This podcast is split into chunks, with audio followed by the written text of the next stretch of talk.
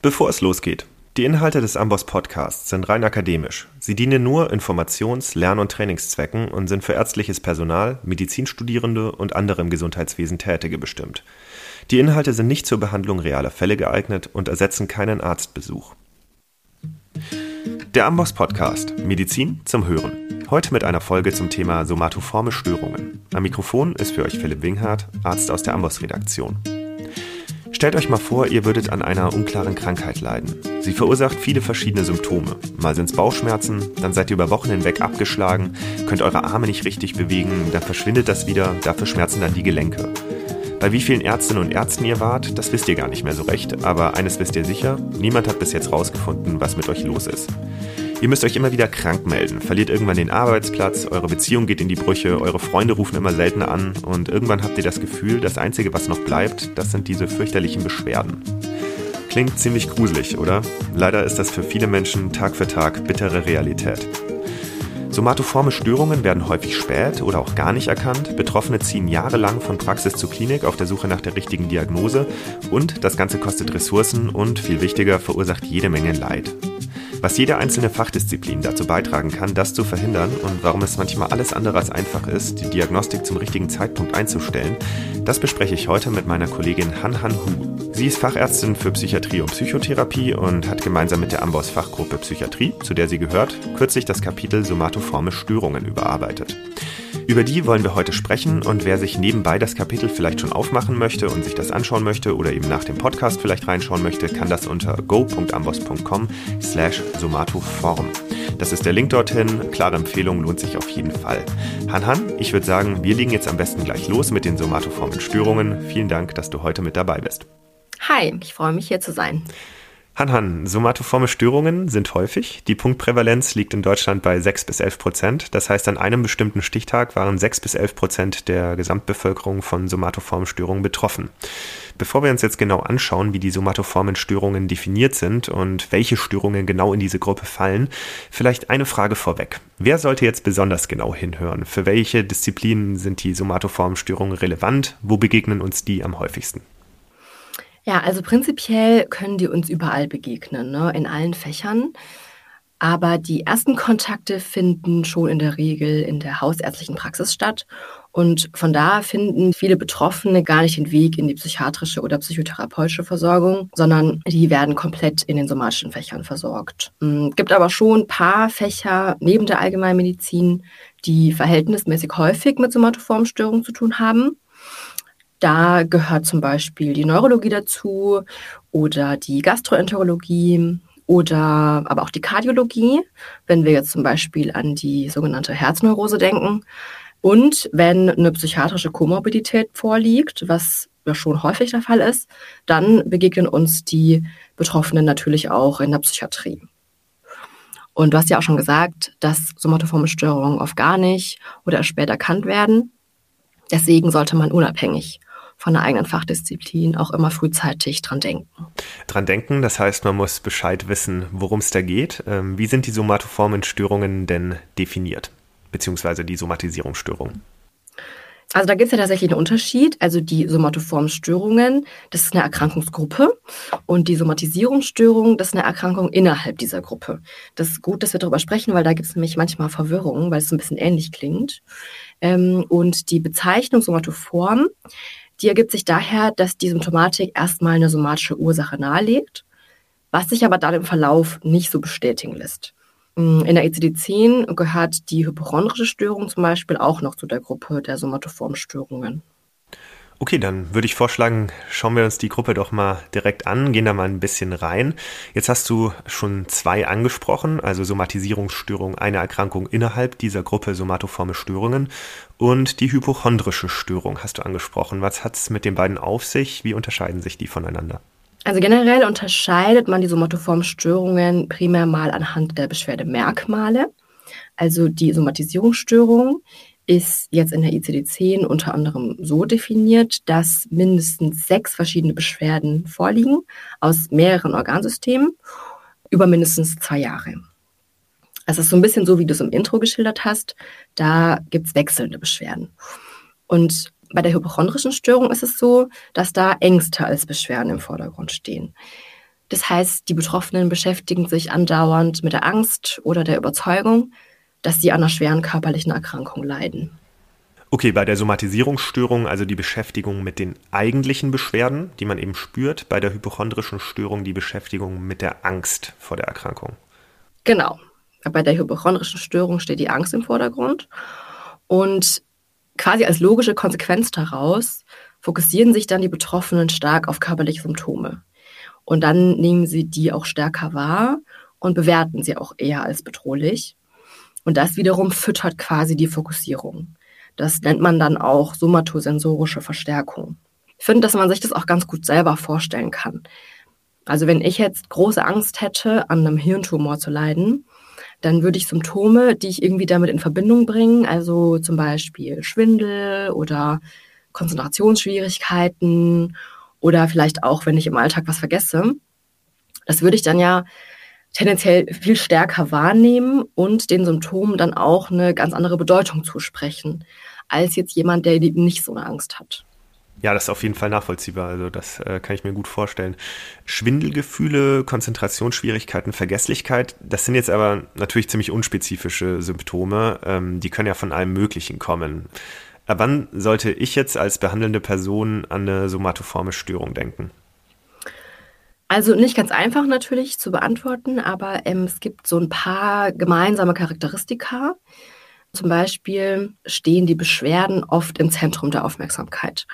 Und das kann dann dazu führen, dass Betroffene medizinische Leistungen, Diagnostik, Untersuchungen stark in Anspruch nehmen und dann auch beharrlich nach diagnostischen Maßnahmen fragen, auch wiederholt. Und wenn dann eine Untersuchung unauffällige Ergebnisse geliefert hat, dann werden die Ergebnisse oft nicht oder nur kurzzeitig akzeptiert. Hm, typisch ist dann auch, dass der Arzt oder die Ärztin gewechselt wird. Das nennt man dann auch Dr. Hopping oder auch Dr. Shopping. Ja, ich denke, das kennen die meisten aus der Klinik oder aus der Praxis, wenn Patientin oder Patient mit so sehr, sehr großen, befundreichen Ordnern sich vorstellen. Das kann ja manchmal schon einen gewissen Hinweis geben. Ich stelle mir das aber in der Praxis trotzdem ziemlich schwierig vor. Auf der einen Seite kann das natürlich eine somatoforme Störung sein. Auf der anderen Seite gibt es ja auch wirklich viele seltene Erkrankungen, auf die man vielleicht nicht sofort kommt. Da ist man ja dann schon in so einer Art diagnostischen Dilemma und fragt sich, wie viel Diagnostik mache ich jetzt? Gesetz. Wir hatten da sogar mal einen Podcast zu, zu den seltenen Erkrankungen und unser damaliger Gast, äh, Professor Martin Mücke, der meinte, dass fünf Prozent aller PatientInnen in einer Hausarztpraxis eine seltene Erkrankung haben. Also ungefähr so viele wie bei Diabetes oder bei der KHK. In der Summe sind die nämlich nicht selten, sondern ziemlich häufig. Ich packe mal einen Link in die Show Notes, falls sich jemand den Podcast anhören will. Was mich jetzt interessieren würde, wie exploriere ich eine Person, wenn ich den Verdacht auf eine somatoforme Störung habe? Vielleicht auch in Abgrenzung zu einer seltenen organischen Erkrankung. Ja, also da gibt es jetzt natürlich auch keinen so ganz starren Fahrplan, den man immer gleich befolgen kann. Aber es kann schon helfen, wenn man das sowohl als auch Prinzip im Kopf hat. Und das Prinzip sagt, dass man eben sowohl die organischen als auch die psychosozialen Aspekte der Symptomatik beachten und auch besprechen sollte. Und wenn man das Prinzip jetzt im Hinterkopf hat, dann sollte man erstmal die Symptomatik vollständig eruieren. Das bedeutet, dass man dann manchmal auch nochmal nachfragen muss, also nachexplorieren muss. Ähm, weil wenn wir nämlich die Symptome nur unvollständig erfassen, dann ist die Wahrscheinlichkeit groß, dass die Symptome, die wir noch nicht erfasst haben, in den kommenden Kontakten dann Thema werden. Das heißt, wir kommen da quasi nicht drum rum und es ist also gut investierte Zeit am Anfang. Man sollte dann eben fragen, welche Organsysteme betroffen sind, seit wann die Symptomatik besteht und auch wann und in welchen Situationen die Symptome denn auftreten. Das heißt, man macht eigentlich das, was man aus Zeitdruck eigentlich intuitiv nicht machen würde. Also man, man geht richtig rein und fragt gezielt nach den Symptomen und fördert die auch zutage. Genau, man sollte wirklich gucken, dass man alles abgefragt hat, weil wenn dann zum Beispiel nach dem Termin den Betroffenen noch ein Symptom einfällt, dann wird das eben in den kommenden Kontakten dann Thema werden. Also das ist gut, wenn man am Anfang da einmal ausreichend sich Zeit nimmt. Mhm. Und was würde ich dann noch fragen? Also ich schaue auf die Organsysteme, ich gucke auf die Symptomatik und in welchen Situationen die auftreten. Was frage ich dann noch? Was hole ich noch raus? Dann ist ja quasi dieses als auch, also der, der Teil von sowohl als auch kommt jetzt. Ähm, mhm. Das heißt, die psychosozialen Aspekte sollten wir erfragen. Das kann man dann zum Beispiel so formulieren. hm, wie war ihre Lebenssituation, als die Symptomatik angefangen hat? Oder tritt die Symptomatik in gewissen Situationen stärker oder häufiger auf? Und dann ist auch noch wichtig zu fragen, welche Beeinträchtigungen sich gegebenenfalls durch die Symptomatik ergeben im Alltag oder im Beruf. Und ob es zum Beispiel Dinge gibt, die man aufgrund der Symptomatik gar nicht mehr tun kann. Also da kriegt man so einen Eindruck davon, wie so der psychosoziale Kontext ist und inwiefern die Symptomatik da eine Rolle spielt. Und dann ist es auch noch wichtig, dass man nach dem Krankheitsmodell fragt. Also wie erklären sich Betroffene die Symptomatik? Das ist ganz oft so, dass Betroffene da eine sogenannte subjektive Krankheitstheorie haben und eine eigene Erklärung für die Beschwerden. Mm, und dann sollte man auch noch fragen, was aus Sicht der Betroffenen für diese Theorie spricht. Das lasse ich dann aber erstmal so im Raum stehen, oder? Also in der Explorationsphase können wir das erstmal so stehen lassen, aber es ist wichtig, dass wir das alles mit erfassen, um ein ganzheitliches Bild zu bekommen von der Situation und von der Person, die davon betroffen ist. Und dann ist es auch noch wichtig, die Vorerfahrungen zu erfragen. Also wurden schon medizinische Untersuchungen durchgeführt oder Behandlungen durchgeführt? Und wenn ja, zu welchen Ergebnissen ist es dann da gekommen? Okay, also das, das sowohl ist also das, womit sich die Betroffenen vorstellen, mit dem sie sich präsentieren und sagen, ich habe folgende Beschwerden oder dieses Organsystem ist betroffen. Und man selbst als behandelnde Person, äh, die anamnestiziert, startet dann mit einem als auch und fragt eben, wie war die Lebenssituation oder ähm, welche Dinge kann man nicht mehr tun. Das finde ich einen ganz interessanten Punkt, ähm, weil man wahrscheinlich das ja auch so dann machen darf. Ne? Sonst, wenn man da jetzt direkt mit einem als auch startet, könnte man ja auf Reaktanz stoßen. Genau, also aus Sicht der Behandelnden ist auf jeden Fall beides wichtig, ne? aber das als auch, also die psychosozialen Aspekte, das ist dann oft das, was man aktiv erfragt. Also manchmal ähm, ist das auch gar nicht so klar. Also in welchen Situationen tritt die Symptomatik stärker auf? Ähm, das ist ja vielleicht nichts, was man sich selbst die ganze Zeit fragt. Und manchmal werden da auch quasi erst Muster aufgedeckt. Manchmal denken dann die Betroffenen erstmalig überhaupt über diese Frage nach. Mhm. Jetzt hast du gesagt, auch äh, nach medizinischen Untersuchungen und Behandlungen fragen. Das stelle ich mir als einen schwierigen Punkt vor. Wie, wie vermeide ich, dass ich da Überdiagnostik mache, beziehungsweise wann stelle ich die somatische Diagnostik ein, wenn ich den Verdacht auf eine somatoforme Störung habe? Ja, das ist eine ganz wichtige und eine gute Frage. Ähm, leider nicht so einfach und pauschal zu beantworten. Also die Balance zu finden zwischen zum einen einer ausreichenden somatischen Ausschussdiagnostik und dann der Vermeidung von Überdiagnostik auf der anderen Seite, ähm, das ist echt ein Balanceakt und das ist nicht einfach. Also es kann auf jeden Fall hilfreich sein, wenn man den Umfang der Untersuchung an der Symptomatik festmacht, also mit Blick auf Indikationen, Nutzen und Risiken. Klingt irgendwie trivial, aber damit ist gemeint, dass zum Beispiel die Art der Beschwerdeschilderung jetzt möglichst keine Rolle spielen sollte. Wenn wir uns in so eine Situation hineinversetzen oder uns auch an eine vergangene Situation vielleicht erinnern, in der wir mal gesteckt waren, da merken wir, das kann schon schwer sein, sowas, das wirklich zu trennen. Mhm. Kann ich da kurz reingrätschen? Also die Art soll keine Rolle spielen, das heißt, ich äh, gehe rein auf den Inhalt. Also ich schaue mir jetzt nicht an, wie wird das vorgetragen, sagen wir, es geht um Schmerzen, Beschwerden sind Schmerzen, dann lasse ich jetzt außer Acht, wie die vorgetragen werden, sondern gehe nur auf das Symptom Schmerzen, schaue mir das inhaltlich an oder was, was ist damit gemeint? Genau, ich sollte versuchen, die Fakten rauszufiltern aus der Beschwerdeschilderung und die Färbung der Fakten möglichst rauszufiltern. Mhm. Ja. Mhm. Okay, und, und wie geht es dann weiter? Also quasi nochmal zum Thema diagnostische Maßnahmen. Da ist unsere Aufgabe, dass wir uns auch fragen sollten, wozu dient jetzt die diagnostische Maßnahme? Also zum Beispiel da auch mal die Frage stellen, ob vielleicht eine Untersuchung jetzt primär dazu dienen soll, dass ich mich beruhigt fühle oder dass die Person, die vor mir sitzt, sich irgendwie beruhigt fühlt. Oder aber zum Beispiel auch, ähm, ob ich aus irgendeiner Hilflosigkeit heraus oder einer Ohnmacht heraus jetzt die nächste diagnostische Maßnahme in die Wege leite. Mm, so Aspekte können nämlich zu Überdiagnostik führen. Und wenn wir versuchen, die zu berücksichtigen und anzuschauen, dann kann das schon dabei helfen, Überdiagnostik zu vermeiden. Ich denke, das werden die meisten kennen. Ne? Die, die Art und Weise, wie die Beschwerden geschildert werden, das kann sehr eindrücklich sein. Und es ist dann manchmal alles andere als einfach zu sagen, nee, wir machen jetzt nicht noch eine MRT. Jetzt kann ich mir vorstellen, dass trotzdem manchmal die Sorge bleibt, doch was übersehen zu haben. Welche Differentialdiagnosen sollte ich denn möglichst vom Tisch bekommen haben, bevor ich aufhöre, die Diagnostik weiter voranzutreiben? Mm, genau, also wann höre ich mit Diagnostik auf? Das ist natürlich eine wichtige und auch schwer zu beantwortende Frage, ist immer individuell abhängig von den Beschwerden und das kann man leider nicht so pauschal beantworten. Aber am Anfang der Diagnostik ist es ja so, dass wir immer über mögliche organische Ursachen nachdenken und dann auch die entsprechende Diagnostik machen. Und dabei sind manche Erkrankungen besonders zu beachten, nämlich die, die mit vielfältigen Symptomen einhergehen können. Da gehören zum Beispiel ähm, Autoimmunerkrankungen dazu, wie die Multiple Sklerose oder auch die Polymyalgia rheumatica, Schilddrüsenfunktionsstörungen oder seltenere Stoffwechselerkrankungen, zum Beispiel die Porphyrie. Im Zweifel sollte man auch an Malignome denken oder Viruserkrankungen wie zum Beispiel HIV. Man sollte aber immer auch im Kopf behalten, dass eine vollständige Sicherheit darüber, ob jetzt wirklich eine organische Pathologie vorliegt oder nicht. Also, was du am Anfang gesagt hast, eine Differentialdiagnose vom Tisch bekommen, das ist manchmal beziehungsweise oft gar nicht so zu 100 Prozent möglich.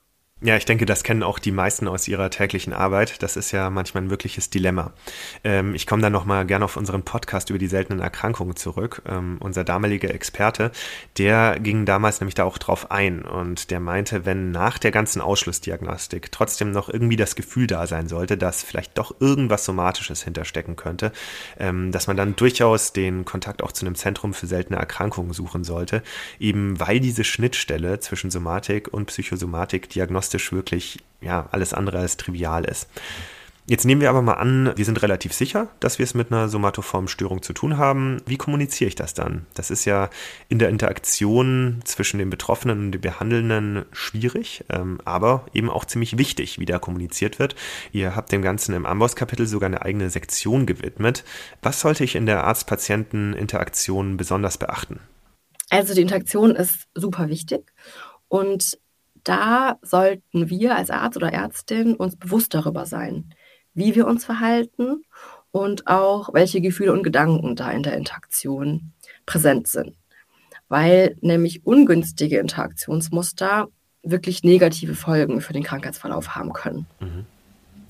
Wenn wir uns jetzt mal vorstellen, jemand kommt mit einer hohen Erwartungshaltung in den Kontakt, dann schildert die Person eindringlich ihre Beschwerden, und äußert sich vielleicht auch noch abwertend gegenüber Behandlungen, die in der Vergangenheit erfolgt sind. Auch das kennt man ja. Das kommt ja auch ziemlich häufig vor. Genau, ist ja auch nachvollziehbar. Ne? Also wenn ich enttäuscht bin, dass sich das dann auch äußert, das ist ja nachvollziehbar.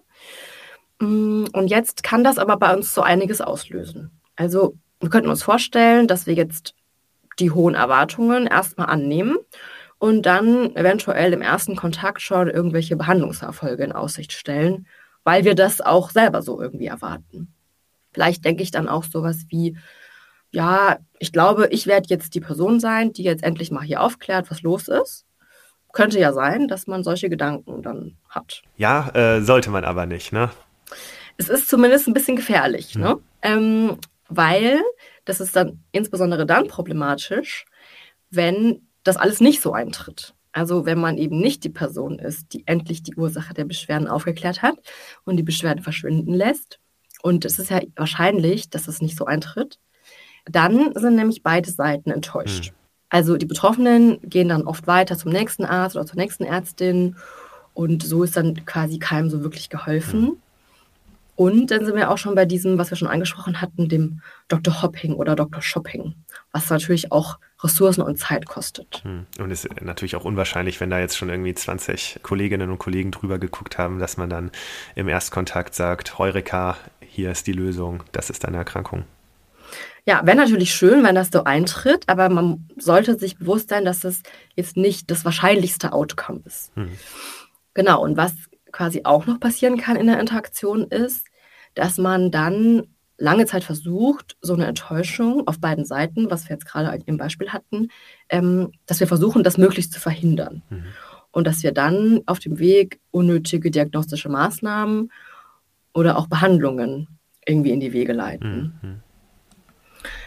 Also wir sollten uns insgesamt darüber bewusst sein, dass unser Verhalten und auch unsere Aussagen, manchmal vielleicht ist es auch nur ein Satz, weitreichende Folgen haben können. Mhm. Und zur Kommunikation kann man auch insgesamt sagen, dass wir versuchen sollten, zuversichtlich zu kommunizieren, nicht katastrophisierend zu kommunizieren. Das heißt zum Beispiel, wenn wir keinen Hinweis auf eine schwere Erkrankung haben, dann sollten wir das auch aussprechen und mitteilen. Gleichzeitig sollten wir aber auch die Beschwerden nicht verharmlosen oder abstreiten. Das heißt, wir sind da jetzt schon wieder in so einem Balanceakt. Ja, man spricht ja auch nicht grundlos manchmal von den sogenannten Heartsync Patients. Den Begriff kenne ich jetzt tatsächlich gar nicht. Heartsync Patients? Nicht, dass ich da jetzt was Falsches sage. Ähm, also es sind so Patientinnen und Patienten, bei denen einem so ein bisschen das Herz in die Hose rutscht. Also bei denen man so ein ungutes mulmiges Gefühl hat, vielleicht, wenn man einen bestimmten Namen mhm. im Badezimmer sieht, ähm, das kennst du ja, was ich ja, auch. Ja, auf jeden Fall. Also ich, ich denke, jeder, jeder kennt solche äh, Patientinnen und Patienten. Ist ja jetzt auch nichts Böses, ne? aber das sind natürlich Erfahrungswerte, auf die man sich da stützt. Und ja, also dann, das kann ich auch gut nachvollziehen, was da jetzt mit den interaktionellen Problem äh, gemeint ist. Weil ich fand das äh, auch ähm, ziemlich schwierig, gerade in der Inneren im Krankenhaus, weil die Betroffenen kommen ja da zur somatischen Abklärung. Und zumindest in den Fällen, wo es vielleicht sogar schon mal eine psychosomatische Abklärung im Vorfeld gab, die dann zu dem Ergebnis kam, dass die Beschwerden psychosomatisch erklärbar seien, da fand ich, war es oft so, dass die Betroffenen schon so ein bisschen wollten, dass man das dann mit Diagnostik widerlegt, dass man eben zeigt, dass da in Anführungszeichen doch was Richtiges dahinter steckt. Und ähm, das fand ich ziemlich schwierig in der Interaktion, weil ich hatte das Gefühl, dass man da sofort einen Knacks im Vertrauensverhältnis hat, wenn man dann kommuniziert, dass man diesen psychosomatischen Erklärungsansatz für plausibel hält oder ihn eben zumindest nicht von vornherein verwerfen will. Äh, und ja, vielleicht auch nochmal ein letztes Mal zu unserem Podcast über die seltenen Erkrankungen, weil unser damaliger Podcast-Gast da auch nochmal drauf eingegangen ist. Der hat nämlich gesagt, das eine geht nicht ohne das andere. Also wenn PatientInnen zu ihm kommen und sagen, das muss etwas somatisch sein, das kann nicht psychosomatisch sein, dann war der ziemlich klar und hat gesagt, dann kann ich nicht großartig weiterhelfen. Die Diagnostik muss in beide Richtungen zulässig sein und muss akzeptiert werden. Das eine gehört zum anderen, sonst klappt es nicht. Ja, ja, genau. Da ähm, haben wir quasi auch dieses sowohl als auch Prinzip ja wieder drin. Und wenn jetzt jemand sagt, das muss was Somatisches sein, das ist nichts Psychisches, da könnte es auch Sinn machen, ein bisschen hellhörig zu werden. Weil es ist nämlich tatsächlich so, dass zu den ICD-10-Kriterien der Somatisierungsstörung zählt, dass, ähm, und jetzt zitiere ich die ICD-10, eine hartnäckige Weigerung vorliegt, die medizinische Feststellung zu akzeptieren, dass keine ausreichende körperliche Ursache für die körperlichen Symptome vorliegt. Also das ist quasi Text aus dem ICD-10-Katalog. Und jetzt stellen wir uns natürlich die Frage, wie können wir denn als Arzt oder als Ärztin uns jetzt verhalten, beziehungsweise wie kann ich das jetzt irgendwie kommunizieren, um hilfreich zu sein? Und da gibt es noch ein weiteres Prinzip, an dem wir uns orientieren können. Das heißt, ähm, erweitern statt ersetzen. Also wenn jetzt Betroffene ein Krankheitsmodell für sich entwickelt haben, und das ist ja oft der Fall, das hatten wir auch gerade schon, ähm, dann sollten wir nicht frontal dagegen gehen, sondern wir sollten versuchen, das Modell zu erweitern. Es geht also dann darum, dass wir gemeinsam an einem Modell arbeiten, das neue Erklärungsansätze integriert, die beeinflussbar sind. Okay, und wie kann das konkret aussehen? Mm, also vielleicht auch an einem Beispiel. Ähm, jetzt stellen wir uns vor, eine Person hat das Krankheitsmodell, ich leide an einer seltenen Autoimmunerkrankung, die noch nicht medizinisch erfasst wurde. Da könnte man jetzt zum Beispiel so herangehen und die Frage stellen, wie hilfreich ist es, jetzt bei dieser einen Erklärung zu bleiben? Weil je mehr Erklärungsansätze wir haben, desto mehr Möglichkeiten ergeben sich ja auch für uns, das Ganze hier jetzt positiv zu beeinflussen. Und Deswegen wird ihm empfohlen, dass man frühzeitig über eine ganzheitliche Sichtweise spricht, also quasi im Sinne des biopsychosozialen Modells arbeitet. Okay, hier vielleicht nochmal kurz eine, eine Rückfrage. Mhm. Also frage ich mich das selbst, wie hilfreich ist es, bei dieser einen Erklärung zu bleiben, weil ich dann mehr etablieren möchte, wo ich äh, modulieren kann als Ärztin oder Arzt? Oder bespricht man das mit der Patientin oder dem Patienten? Nee, tatsächlich, das sollte man gemeinsam besprechen. Also dieser Prozess sollte im Dialog stattfinden und ähm, genau, sollte ganz offen und transparent sein. Okay, aber das setzt voraus, dass die betroffene Person schon irgendwie akzeptiert hat, dass nichts Somatisches dahinter steckt, oder? Also, weil sonst wird die doch wahrscheinlich sagen, äh, nee, hör mal, ich habe einen Hirntumor, ähm, was soll ich jetzt mehrere Erklärungsansätze haben? Ja, es ist auch ein Teil der therapeutischen Aufgabe, quasi diese Tür zu öffnen, sag ich mal. Mhm. Ne, und, ähm, und diese Möglichkeit als was Positives an die Person heranzutragen. Also indem ich eben zeige, okay, wenn wir jetzt neue Erklärungsansätze mit aufnehmen als Option, ist das gut für uns oder ist das schlecht für uns? Also ich kann mir vorstellen, dass Patientinnen und Patienten ja dagegen sind, oder? Ich frage mich, äh, hat man die dann da so auf der Seite? Das klingt jetzt so nach Teamarbeit, aber ich stelle mir, wenn ich mir jetzt diese Situation vorstelle, eigentlich eher einen Konflikt vor. Ja, das ist ähm, auf jeden Fall eine Herausforderung. Und deswegen ist es ja auch wichtig, da quasi nicht ersetzen zu wollen. Mhm. Also nicht zu sagen, guck mal, das, das kann ja gar nicht sein, sondern eben zu sagen, okay, was für andere Modelle wären denn denkbar? Und hat das Vorteile für uns, uns diese anderen Modelle anzuschauen? In der Regel haben die Betroffenen ja auch schon die Erfahrung gemacht, dass sie mit ihrem Ansatz nicht so wirklich weitergekommen sind. Und das kann dann quasi auch eine Tür sein, eben mhm. zu sagen, okay, was haben wir zu verlieren, wenn wir uns jetzt auch andere Möglichkeiten anschauen, weil die eine Möglichkeit hat ja bislang zu keinem Erfolg geführt. Okay, alles klar. Du hast gesagt, möglichst frühzeitig eine ganzheitliche Sichtweise etablieren im Sinne des biopsychosozialen Modells.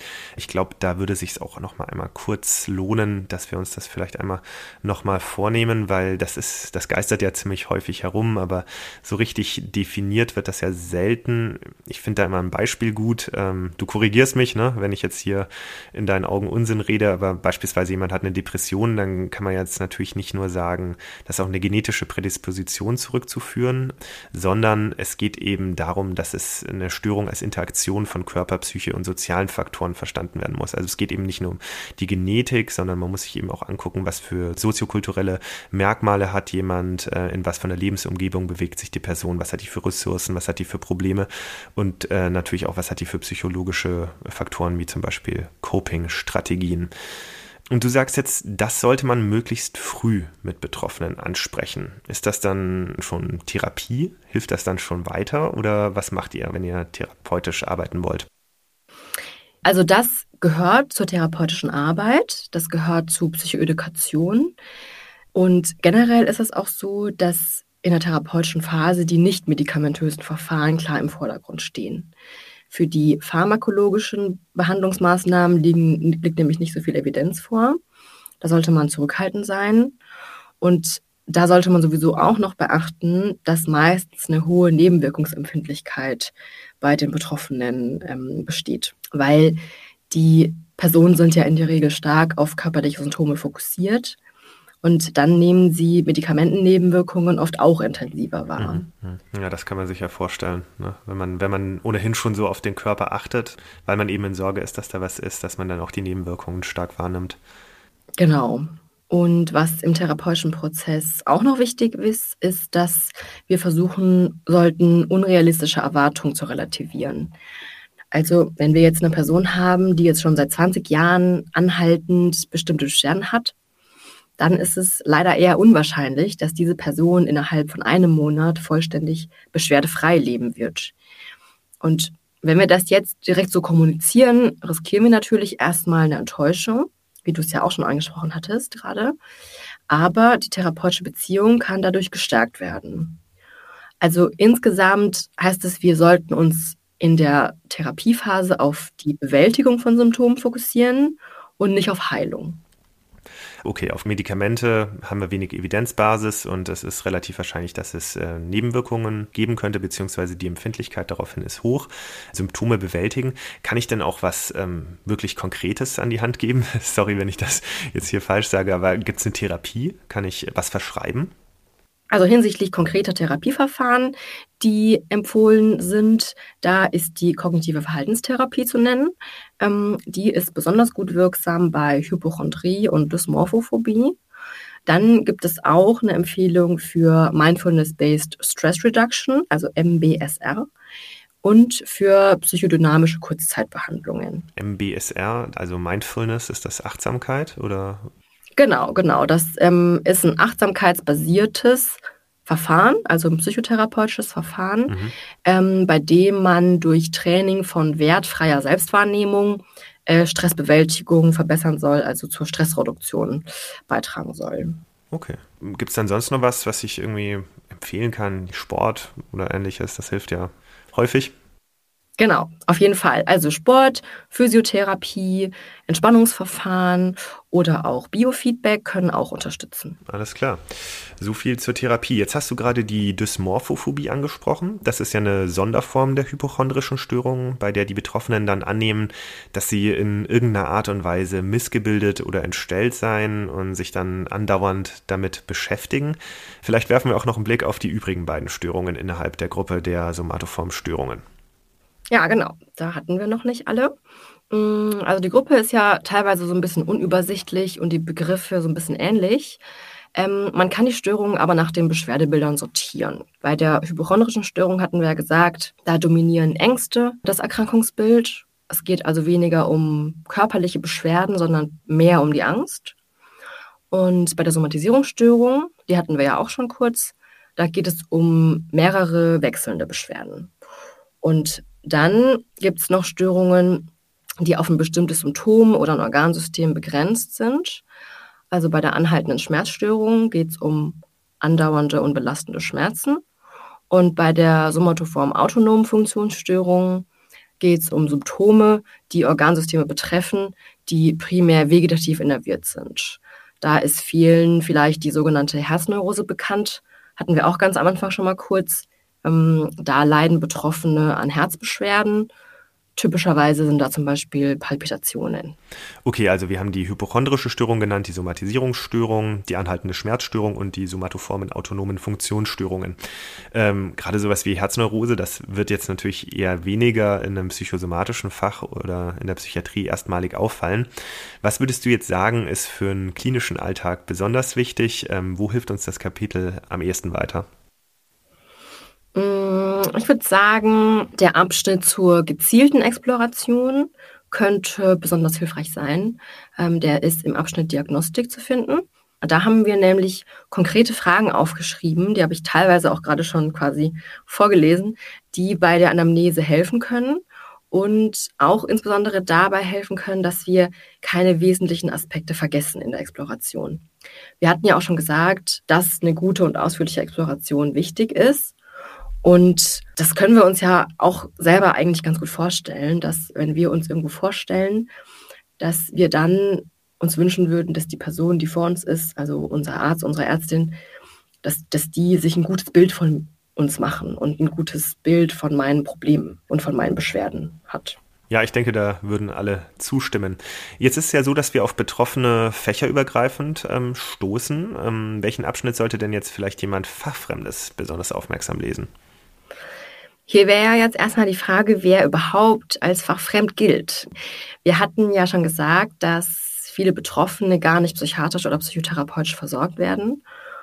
Das heißt also, alle Personen, die in die Versorgung irgendwie involviert sind, können einen positiven oder auch einen negativen Impact auf den Verlauf der Erkrankung haben und auch eben den Verlauf mit beeinflussen. Wenn ich mir jetzt einen Abschnitt aussuchen müsste, würde ich sagen, dann nehmen wir den zu Besonderheiten der Arzt-Patient-Interaktion, weil nämlich klar ist, dass iatrogene Faktoren zur Symptomentstehung und auch zur Symptomaufrechterhaltung beitragen können. Und auch der Abschnitt zur initialen Grundversorgung, der betrifft wirklich auch alle Behandelnden. Ähm, die Frage finde ich ziemlich interessant, wer ist überhaupt fachfremd? Gerade vor dem Hintergrund, dass du gesagt hattest, äh, viele der Betroffenen finden gar nicht den Weg in die Psychosomatik. Umso wichtiger ist es dann natürlich, dass die Gesprächsführung auch außerhalb der Psychfächer gut läuft. Welches Wissen würdest du sagen, hilft besonders, wenn man ein Gespräch führen will mit Betroffenen von einer somatoformen Störung? Also da gibt es auf jeden Fall ein paar Hinweise, die man im Kopf behalten kann und die wirklich auch gar nicht schwer zu befolgen sind. Zum Beispiel kann man Betroffene bitten, dass sie den Gesprächsinhalt, also das, was man gerade mit ihnen besprochen hat, wiederholen. So können wir nämlich dazu beitragen, dass Missverständnisse oder auch Fehlinformationen frühzeitig entdeckt werden. Und dann ist es ja so, dass auch oft so ein bisschen Unsicherheit besteht, wie spreche ich jetzt eigentlich psychosoziale Aspekte an. Und da kann man sagen, wir sollten versuchen, die eher tangential oder beiläufig anzusprechen, nicht konfrontativ. Also wir können zum Beispiel da Begriffe wie Stress oder Überlastung nutzen. Und was, was ist da gemeint mit konfrontativ? Also wie würde ich psychosoziale Aspekte konfrontativ ansprechen? Also zum Beispiel eine konfrontative Frage wäre zu sagen, haben Sie psychische Probleme? Da ist eben dann die Wahrscheinlichkeit groß, dass sich die Betroffenen irgendwie abgestempelt fühlen ne? und in so eine Psychoschublade gesteckt. Deswegen ist das konfrontative Ansprechen in der Regel nicht so zielführend. Und dann vielleicht noch was, was auch irgendwie trivial klingt wahrscheinlich, aber wir sollten aktiv und empathisch kommunizieren.